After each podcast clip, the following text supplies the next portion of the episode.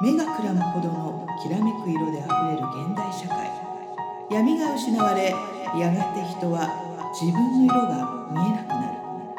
そんな時人は古の知恵に救いを求める。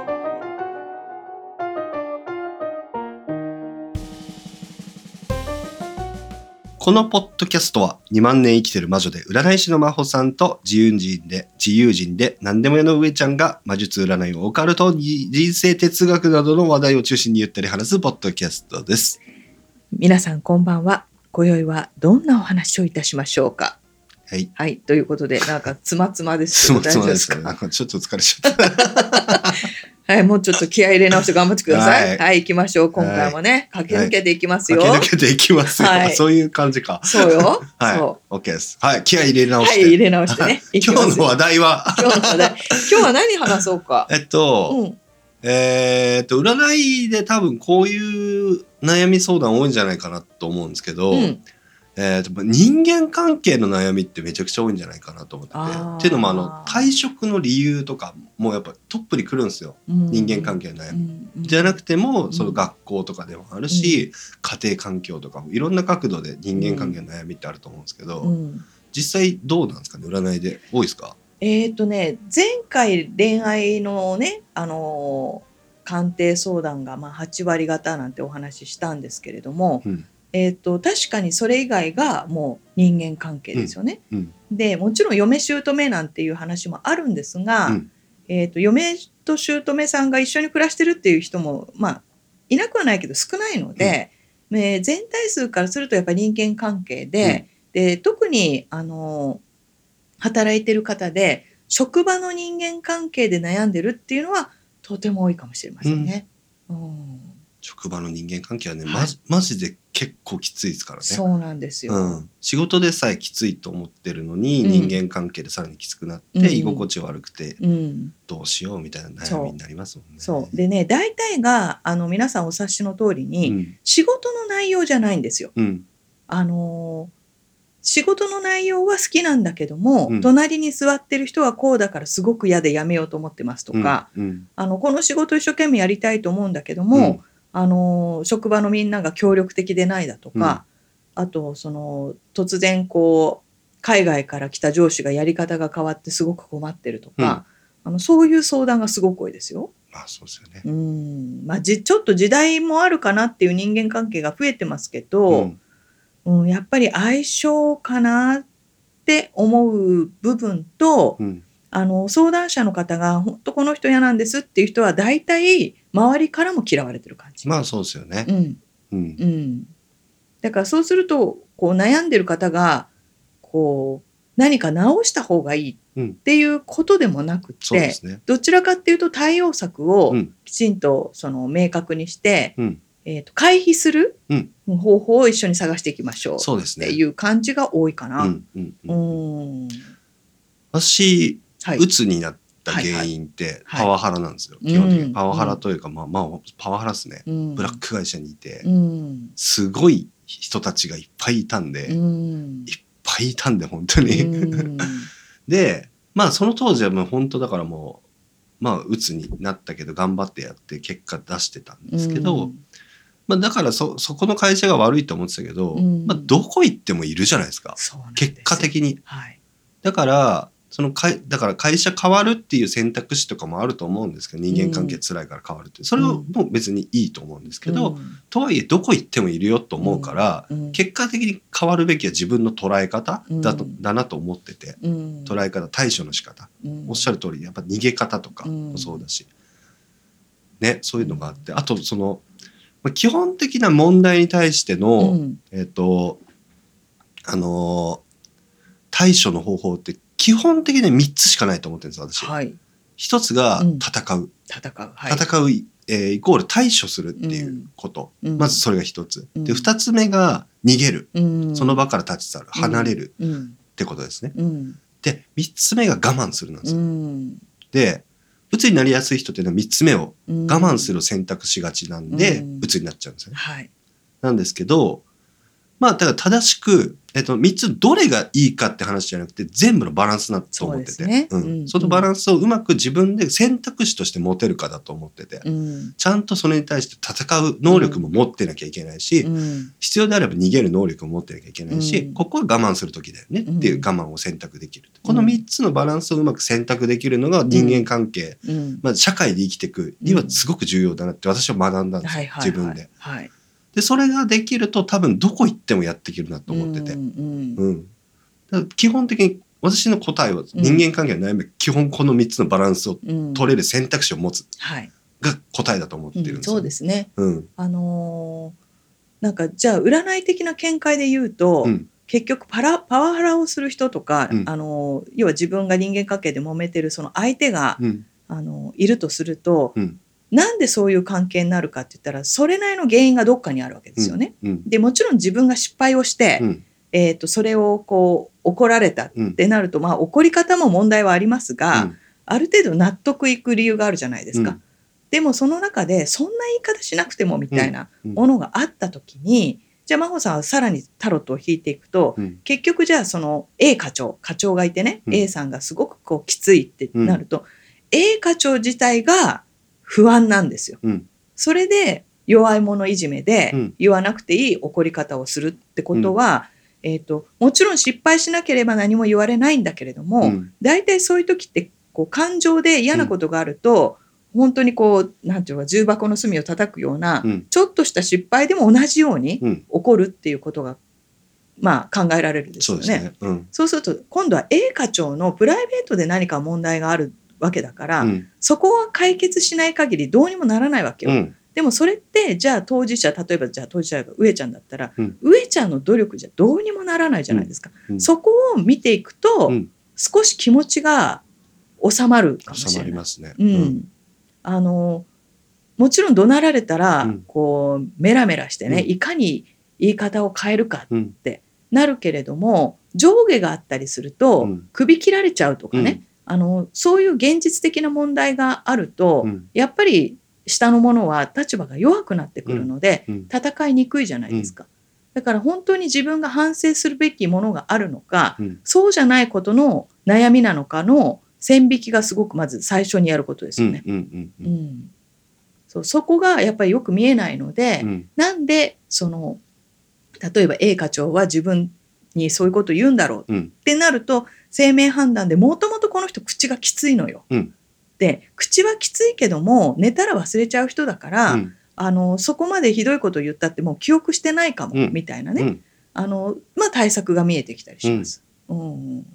まあ、うまく使い分けていかなきゃいけないんですが、うん。でもまあみんなしんどいよね。しんどいですね。実際に、うん。あの真帆さんも結構目の前で、うん。あのパワハラ受けてる人のでどんどんこう病んでいく人なんか見たこと多々ありますけど、まあ双方の意見が分かるとはいえ、うんやっぱり上に立つ者の人の心が広くないと、うん組織は成り立たないですよ。成り立たないですね。うん結構時間の問題だと思ってて、うん結果的に絶対うまくいかなくなるんですよ。絶対うまくいかないですよ。これで、あの、まあ、げ今現在我慢してはい頑張っちゃってる人っはい。ていう人の救いになるうんうん言葉かなと思うんですけど、うん因果応報ってマジであるはい。あるし、はい。もう時間の問題で本当に、はい。そういうすごいパワハラとかする人ってやっぱみんなにやっててみんなに嫌われてるから、、はい。つか孤独になるんですよ。はい。でそれが1年後か2年後かうん。10年後か分かんないですけど、うん。絶対なるからうん。安心してくださいって、うん。あなたあなたの方が絶対幸せになるよって言いたくて、本当実際そうなるんで、そうです。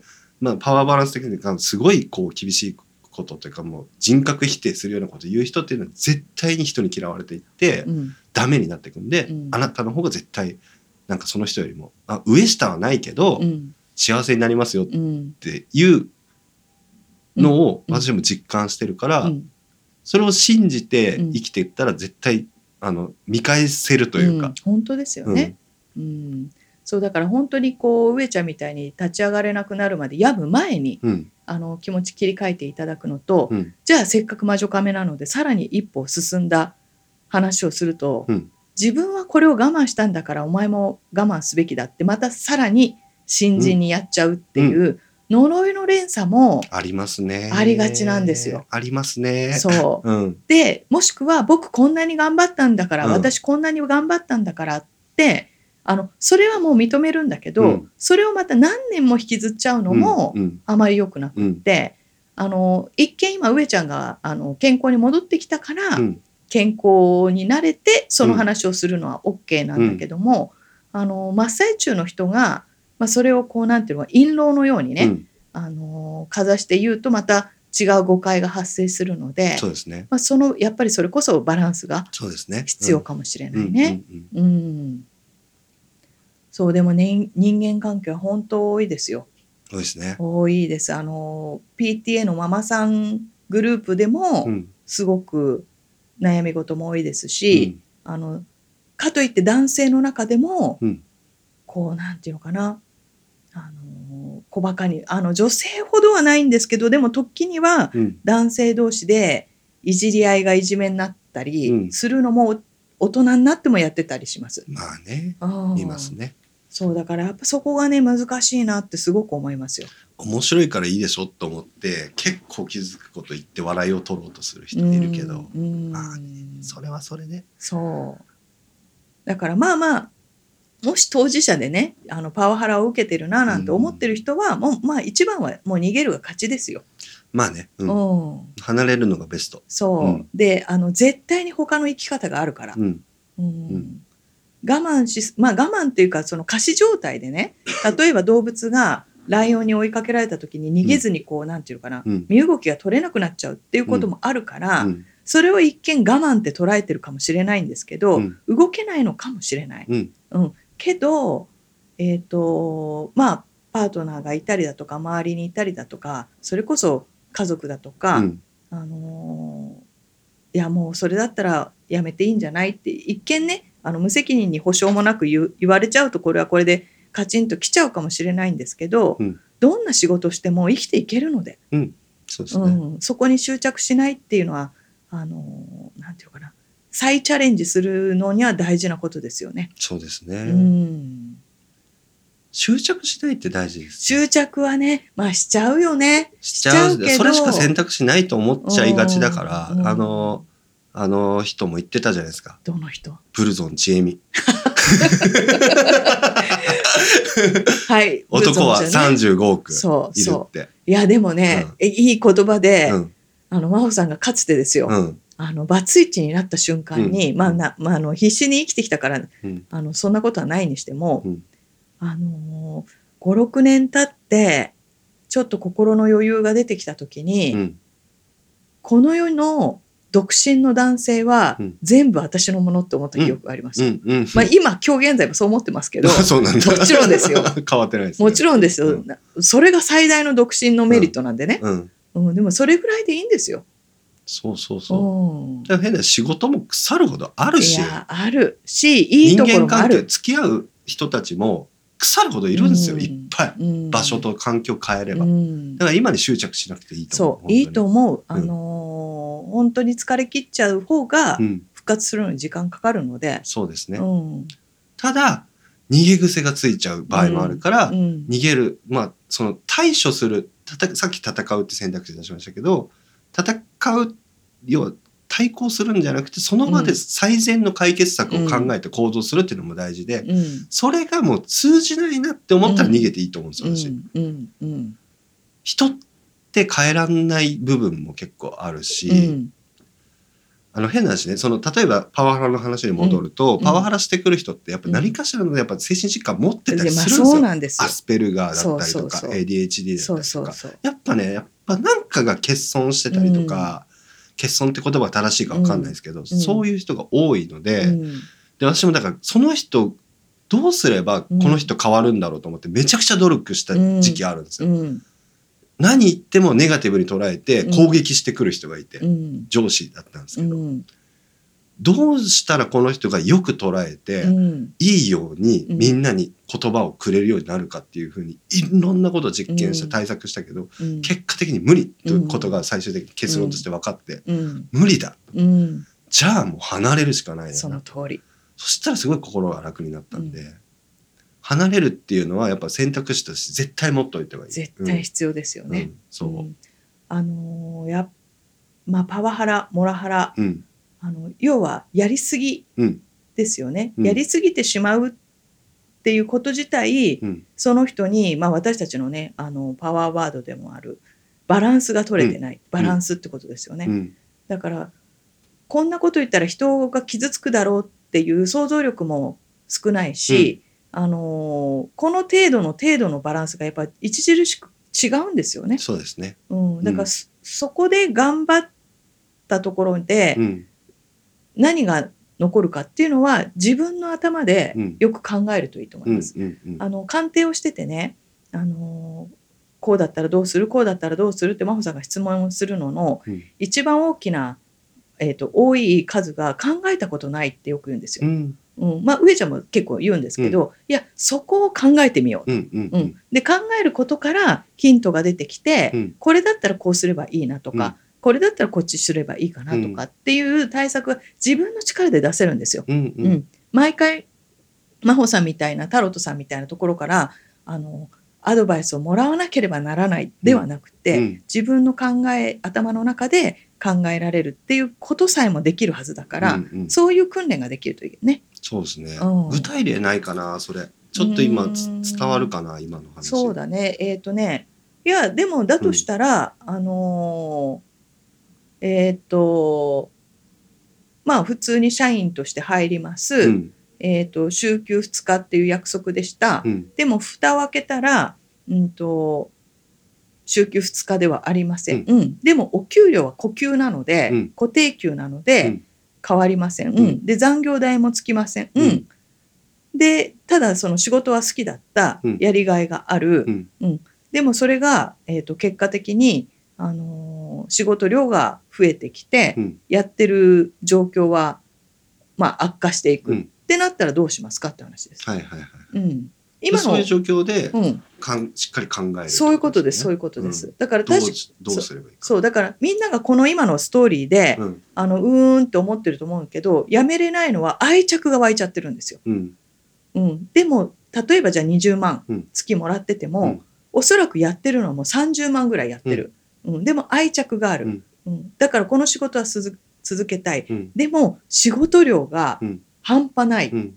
でこれを一生続けられない、っうん。てなった時にもう続けられない体力的にもう無理だって分かっているんであればもうここで判断するしかないですよね。そうですね。うん、でもその中でも多分選択肢っていっぱいあるじゃないですか。はい、例えばその、まあ、給料を減らしてもらって、少し時間を削減させてくださいって提案もできるし、もちろんです。逆に人を入れさせてください、入れられないんだったら、なんかそういう仕組みを自分で考えて、まあ、まあ外、この部分を外注しましょう。その分私これ動きますんでとか、提案とかっていっぱいできるんですそうやって選択肢をいっぱい増やしていもけるちろんもちろん。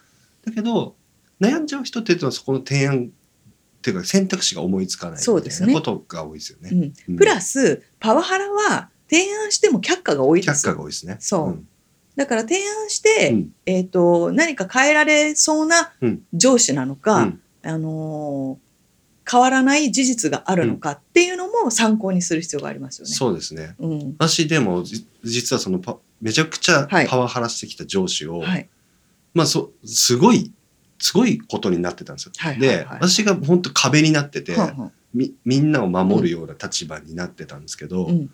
だだから私と関係ないうん。トラブルとかうん。の、なんなんか電話が夜中にかかってくるんですね。うんうんでもう本当1時2時ぐらいにかかってきて「お前どういうことだよ」うんうん。あれどうなってんだよって、うん私全く関係ないんですよ、うんうん。なんだけど私にめちゃくちゃ切れてくるんですね、はい。上司が。そういう状況とかめちゃくちゃあって、はい。でまあえっとねでさらにうん。一番悪いなと思ったのがセクハラをしだしたんですあよはいはい。セクハラをしだした。もうこれは見てらんないと思って、うん。まあ、上司のさらに上の社長とかに直談判したんですよ、私。うんもうあの上司がいるんだったら私たち全員社員辞めます、うん。で社員ともしっかり話し合って、うん。そういうなんか連合みたいのを組んで、うん。まあ、あの上司辞めさせないとうん。私たち全員辞めますよって言って、辞めさせたっていううん。行動とか取ったんですね。うん。だから上司が変わんないっていう状況がああるとしたら、うん。あるとしたらそういう行動もできてる。そうですね。それも私選択肢として作れたからうん。よかったんですけど、うんだからそこで諦めずうん。にできることもするし、まあ、そこから逃げちゃう人もいっぱいいたし、うんうんうんうん。っていうのもありましたね。そう。うん、だからまあ選択肢とあと知識。知恵ですね。知恵ですね。そうだね。ん。そこでその知恵を出せるか。私もだからナイスプレーだったなと思うのはもう全員に先に話して、みんなを味方につけて、うん。もう社長も絶対断られない状態になって上司を追い出したっていうのがあったんで、うん。誰も幸せになりませんこれでは、はい。っていう話ができて。はいで、まあ、ちなみに、うんその時面白い話になってるんですけど今、うん社長もパワハラするんですよはいめちゃくちゃ、はいだから社長まあ女性社長なんですけど、うんその社長が言った言葉が面白くて、うんまあ私もパワハラするからパラパワハラ許すんだけど、セクハラは許せない。だからやめさせるって言って。すごいなすげえ社長だったんですよいやでもだから自覚があるってことですよね。そうそうそう。うん。もうやばいですよ。その社長も社長でまた逸話があるんですけど。そうだから、自覚があって直せないってなると、うん。もうこんあのなんていうのその次はうん。分かっててうん。やめない自分たちにも責任があるって話ですよ。そうですね。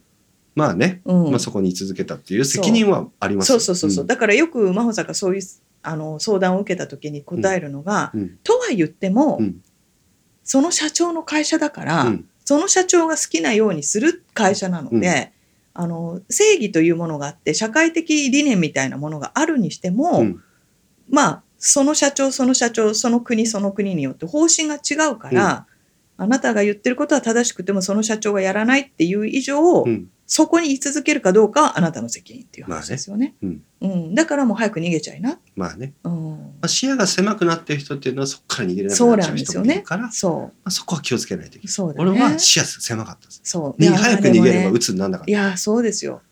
まあでも結果論で言うとそこの経験があるから今があるって思えるし、うんまあまあ結果論ですけどねこれはね。うんいや本当ででも結果論だとすれば結果をうまく、えー、と良いようにするのも自分自身だから、まあねまあまあねうんそこはでも努力してきました。そう。たださ、うん。やっぱ人間がいる以上あの、まあ、男と女がいる以上ずっと恋愛問題があるっていうのと一緒で人間がいる以上、死ぬまで人間関係で揉めるっていうのはうん。拭えないと思うのでね、まあね。うん。うん。だからその強さっていうのは持ってもらえるといいかなと思います。そうですうね。ん、人ってやっぱりね変わるんですよ。うん。うん、あの年を取っていくと、うん。前は穏やかだったのにあのどんどん変わってって嫌な人になったっていうこともあるし、逆もしかりなので、まあ、あのやっぱりある程度のこう1年に1回でも3年に1回でもこう見直しじゃないですけど人間関係の棚卸しうん。みたいのも案外必要かもしれない。そうですね。うん。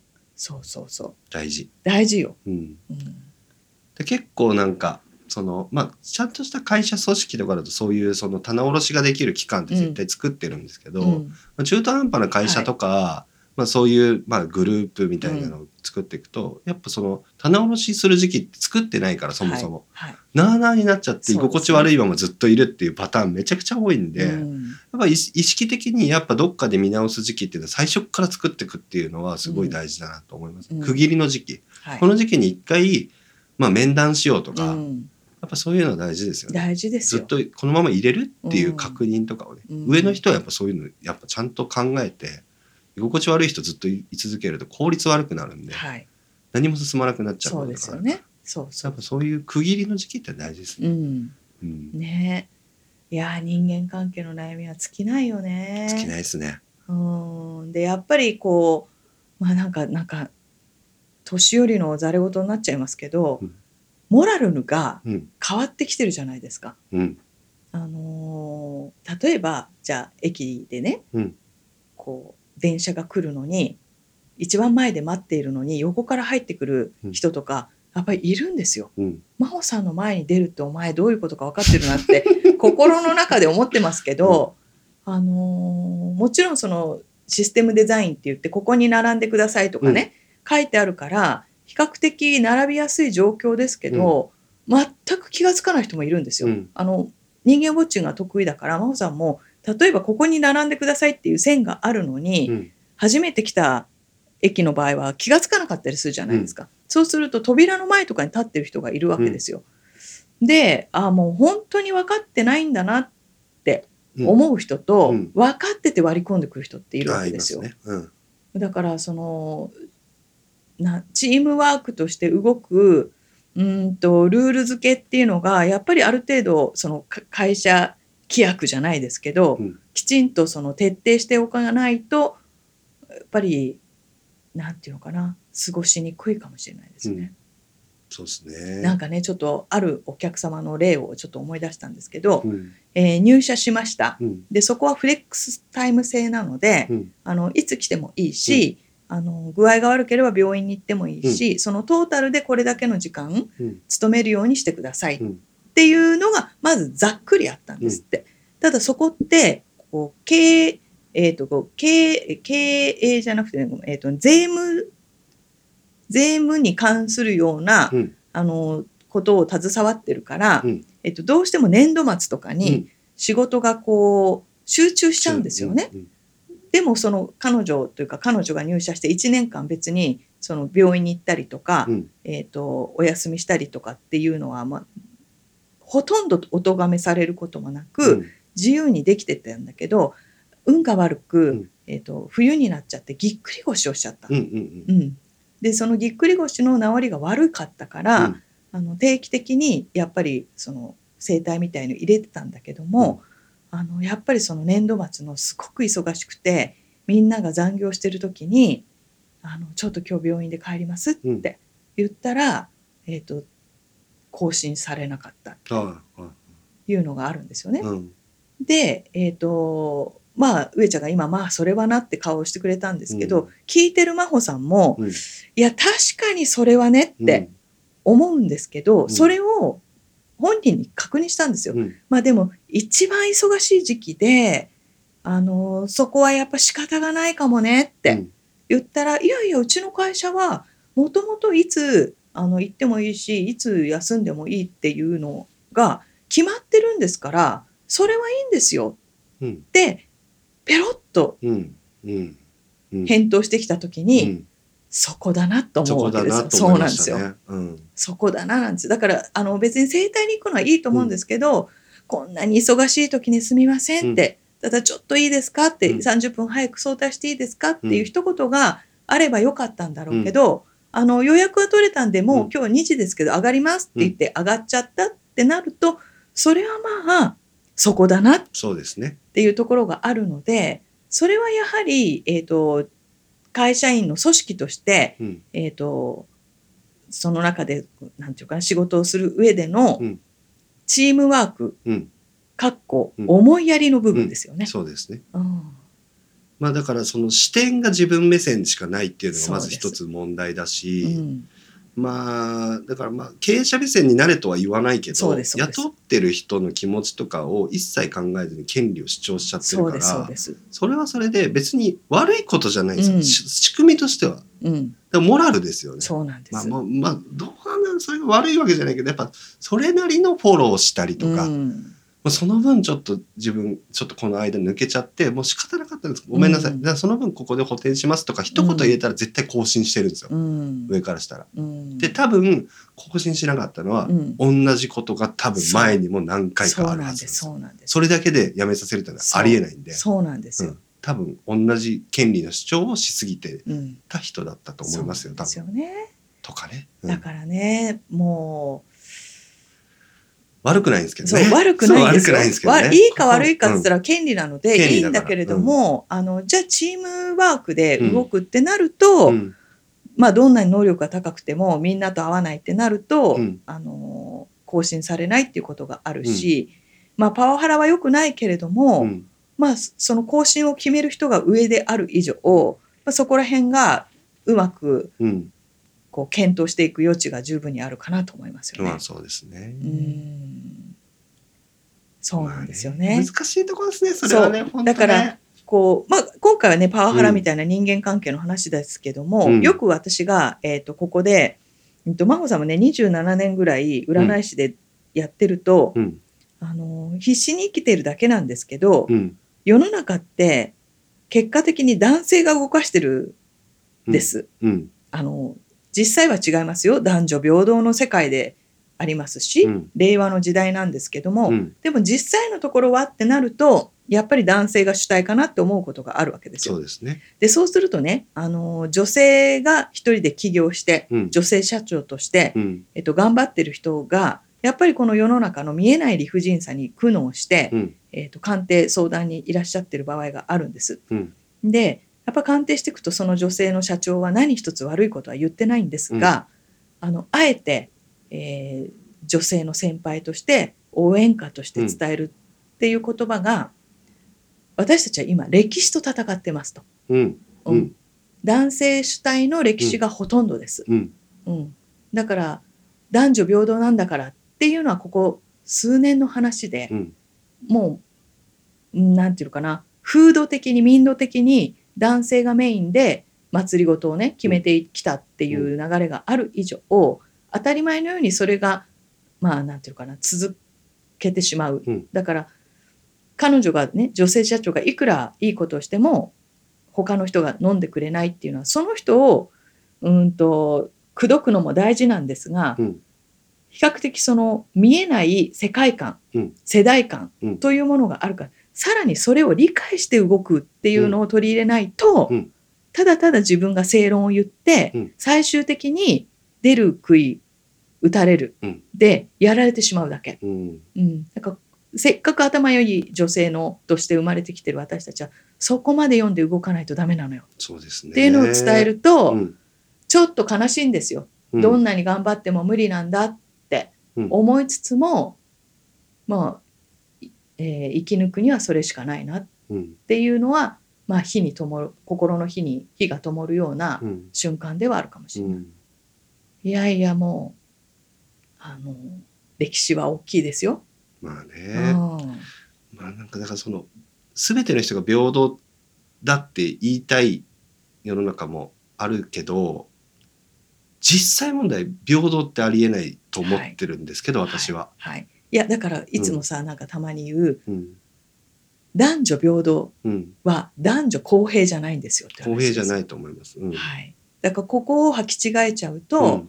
あのやっぱり女性は感情的で、うん。泣きたくなくても泣いちゃう場合もあります。もううん自然現象だからね。うん。涙が出ちゃうかもしれないし、うん。あの普通に体力が男性よりお劣るというと言葉が悪いんですが、うん。まあ、続きにくいので、うん。もう 3, 3日間3連徹夜とかできないわけですよ。うん、これで同じように動くっていうのがうん。やっぱり無理があるので、うん、それも女性も認識してほしそうですね。うん。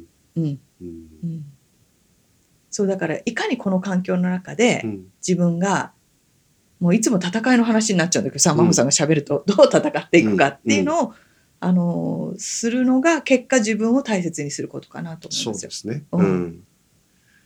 だからまあ俯瞰して自分がどういう状況でどう見られてるかっていうのが分かる分かった上でその中でさ出せる最善の選択肢を常に考えていくっていうことですよね。多分結論としては。そそういうことをしっかりやっていくう、と、だうん、から自分のまあそのね俯瞰してみるってすごい難しいと思ってて、うん。あの見えてる人は見ればいいじゃんって言えるんですけど、見えない人ってやっぱその、まあ、次元が違うと、はいはい。まあ、そのレイヤーが一個上のレイヤーの上の人たちとかの考え方ってやっぱうん。体験してないから、うん。そもそも到達できてないからうん。認識できないんですよ、うん。どうやっても。うん。そういう人たちに俯瞰してみなよって簡単に言えるんですよ俯瞰できる人は。うん、でもやっぱ見えないですよ。じゃあさどうすれ俯瞰ばいいですかね？そういや今私が聞こうと思ったらどうしたら俯瞰ができるかなって、でも私、うん、えー、と本を読むことだと思います。情報を得ると言い換えるんじゃなくて本なんですか。うん、あのね、まあ、もちろん情報を得るけども、俯瞰できないってことはうん多分その情報を処理するのも苦手かもしれないですよ。うんで、えっと映画とか本は、その中にこう介入しそうだけども客観的に見るじゃないですか。そうですね。うんだからちょっとその主人公の気持ちになるけども主人公じゃない、私だったらこうするのになっていう、うんとじゃあ推理小説でもいいんですよ。うん私だったらこうするっていううんことをさっき言った考えたことないけど考えるっていう練習ですよ。それをすると俯瞰的に見やすいかもしれない。私だったらこうやってこれをうこうなんていうのかな、うん、と売っていくなとか、じゃあ私が社長だったらこうするなとか多分、えー、とパワハラを受けてる人は俺だったらこんなこと言えないなここまではできると思うんですよ。うん。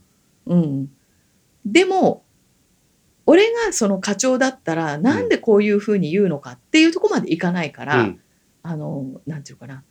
憎い憎いになってっちゃうと思うのそうで,、ですね。そまあだから課長になったことないからそう。課長の気持ちは多分分かりえないんだけう、ど、うん。ただ俺が思うのはコミュニケーションだと思ってて。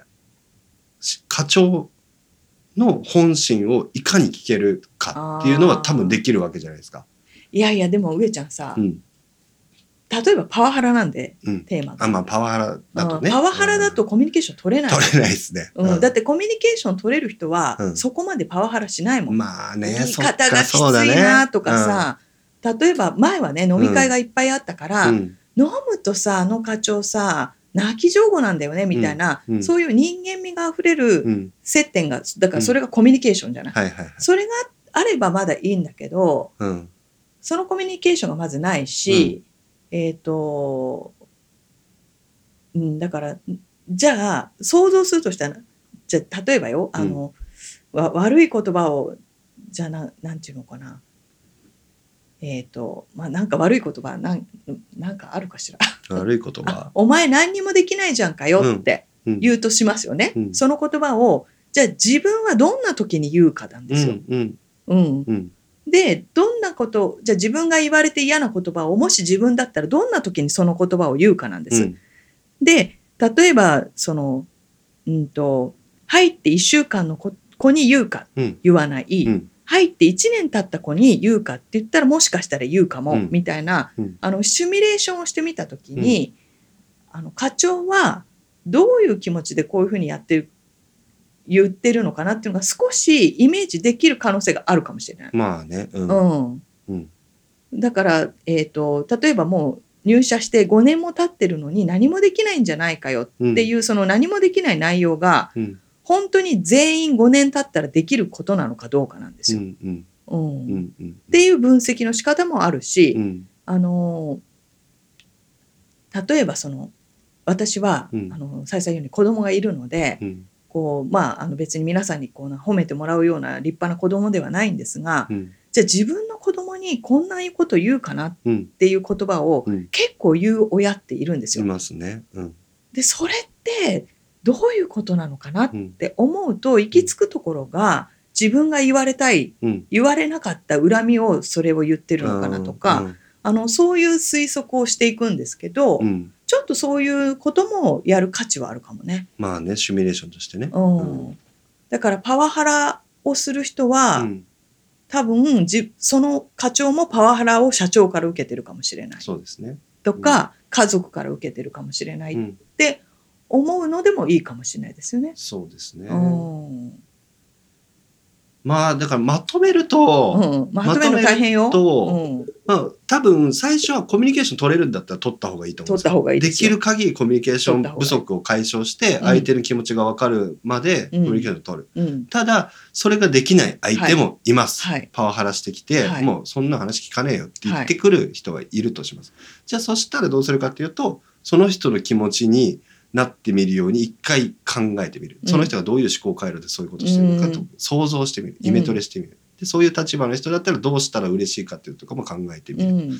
でそれすらもできないそれすそれをしてもなんかうん。解決できないってなったら別に逃げていいと思います。そう。うん。でそれをその努力をする価値がないと思っても逃げていいと思います。そそうですね。う。うん。そしたら逃げてみる。だから最初言った戦う、うん。逃げる、うん。我慢するの3つの中の選択肢の、うん。まあ最初多分我慢してるんですけど、うん。その中でじゃあ戦ってちょっと対策打ってみようって言って対策していくけど、えっ、と、できな、まあもう無理だ、これ無理だ、戦う価値ないわって思ったら逃げる、うん。選択するみたいな、なんかそういう感じでやっていくと多分、まあうまくいくっていうか、まあ自分がうまく生きていくうんためにはせいいですね。選択する一つの方針にな方ると思いますよ針でさらに言うと、逃げた先にも、いっぱい、男は35、5うん5億人 ?35 5億人ぐらいいる。全体で75億ぐらいいるんですよ、確か。はいはいだから、まあ、いっぱいいるし、いっぱい組織もあるし、はい逃げ場はいっぱいある。はいで、その中で、まあ、最適なものを探していくのもいいし、まあ、見つからなくても自分を変えていって、過ごしやすい環境をそうやっていろいろ経験していくうちに作っていけることもできるかもしれない、うん。でそうやってもう悩みは絶えない。っうん。てことはもう結論としてある、うん。どこ行っても絶対問題は起こる、うん。だからそうやって自分で対処していくなんか仕組みを自分の中で作っていくと生きやすくなるんじゃないの、ね。っていうのが答えかな。そう。まとめ。だからそう。うまくまとめられたじゃないですかうまく自画自賛です。違ううまく。今日の話いいと思いますよ、うんそう。ねあのーだから自分がうん。大切な存在だとまず自分が認識していただき、うん。うん、あのいろんな生き方ができるっていうことをまず 本当に安心して思ってもらいたいですね。そうですね。いろんな生き方できます、そう。今の人生だけじゃない。諦めちゃダメ。う。ん、いいと思いまうん。すよ。、いろんなことできます。選択肢いっぱいあります、はい。考えましょうってことですね、そうですね。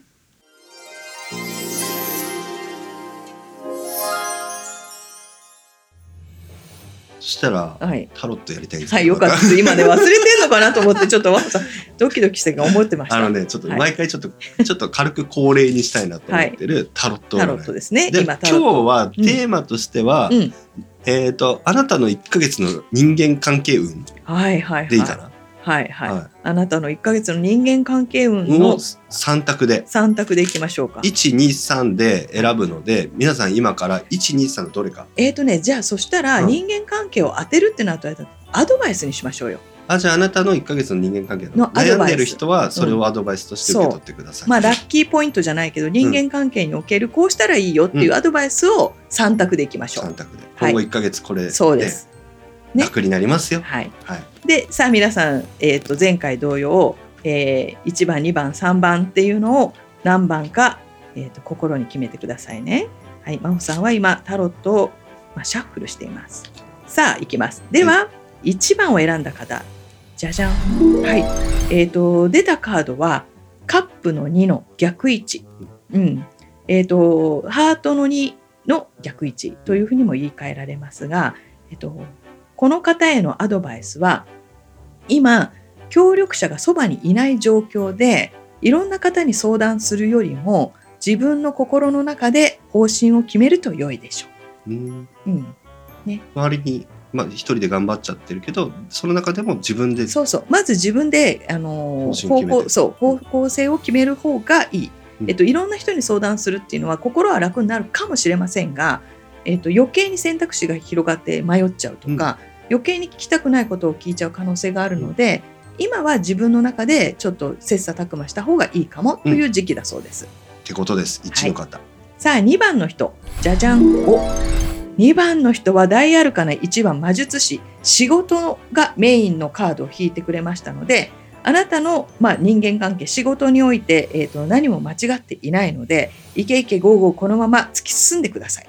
わかりやすい。はいわかりやすい、いいですね。2今番のままで頑張れ。はい。2番の人自信持ってください。では3番目。3番目を選んだ人。じゃじゃんおう。大アルカナ世界のカード。これもいいですよ、うん。もう世界があなたを応援している。だから転職しようが部署を変えようが、うん。プロジェクトをやろうが全部成功しますので、はい。まあ、あなたのイメージ通りに動いていただいていいです。というふうに出てますので、あ、いいんじゃないでいいすかですよね。うん、よかったよかった。これ2番かだったんで。あ本当、はい、2番選んだんで、うん。イケイケ55で。そう行きましょう、はい。うん、だからえ3番の人は世界があなたを応援してるので、うん。自信を持ってもらって1番の人だけちょっとねあの修行僧のように淡々と過ごしていただければいいかと思います。ああいいまとめですね。いいじゃないですか。じゃあさらにちょっと今日ワンポイントレッスン。おおお。うん、あの人間トラブルで、えー、と悩んでる方、うん。そうは言ったってすぐやめられなかったり、うん。すぐ環境を変えられない方は自分のオーラを強化するほというのがあります。はい。えっ、と魔女カメの公開収録の時にもオーラを強化するっていうのを手をね、うん。こうなんていうかなこすこすって、うでその手の間にこうエネルギーボールみたいのを作って、それをこう体にこうオーラを強化するのに入れるんですよなんていうのを書いてありますが、うん。まあ似たような感じで今目をつぶって自分のオーラっていうのをイメージしてほしいんです。で自分の、まあ、要はフォルムの1センチぐらい1センチ3センチぐらい周りに光の膜があるこれをイメージしてもらいますよね。この光の膜がすごく強く光るもしくはもっとオーラのそのなんて幅が、えー、と今3センチぐらいなのが5センチぐらい10センチぐらいまで光り輝く帯ができるこれをイメージするんです。でこの状態で仕事をするなり人に会うと嫌なことは変わりませんが嫌なエネルギーがあなたの中に入ってこなくなるんですよ。要はブロックできるんです。うんオーラの強化というやり方ですね。イメージするだけでイメージするだけで十分です。スーパーサイヤ人でもいいです。シャンシャンシャンシャン、そうそうそうそう。をイメージしてたんですけど、うんそれをでいいですよ作。ればいいんだ。そう。あの要は入らなければ気がつ気,、えー、と傷つかないので世の中理不尽なことがあるってもう皆さん分かってるはずですから、うん、だとすればあなたの深層心理の中まで入らなければ、うんお風呂入ってはたいてくれれば悪いエネルギーを払えるってことです。へえ。へへってなんだから。うんえ。春日みたいな。うんそうですよ。はい。なのでね、ぜひこれも大真面目にうん。やってもらえるといいかなと思いま。いいですすね。はい。ぜひぜひオーラ強化。オーラ強化も合わせて悪いもの、退散。退散うん自分の中に入れない、うん。うん入っちゃったなと思ったら、あのー汗をかくとかね、うん歌を歌うとか、うん要は外に発散するっていう楽しみ方を取り入れるといいです。うんだそうですよ。はい、ぜひ皆さんやって元気になりましたね、これ聞いて。そうまあいろんなことあるけどもそれでも私たちは生きていくんです。が頑張っていきましょう。いい締めいやを。本当ですよ、ね本当ですよ。ね、ぜひ、えー、と気に入ったやり方があれば取り入れてください。はい。はい、それでは今夜はこの辺で。おやすみなさいバイバイ。頑張ってね。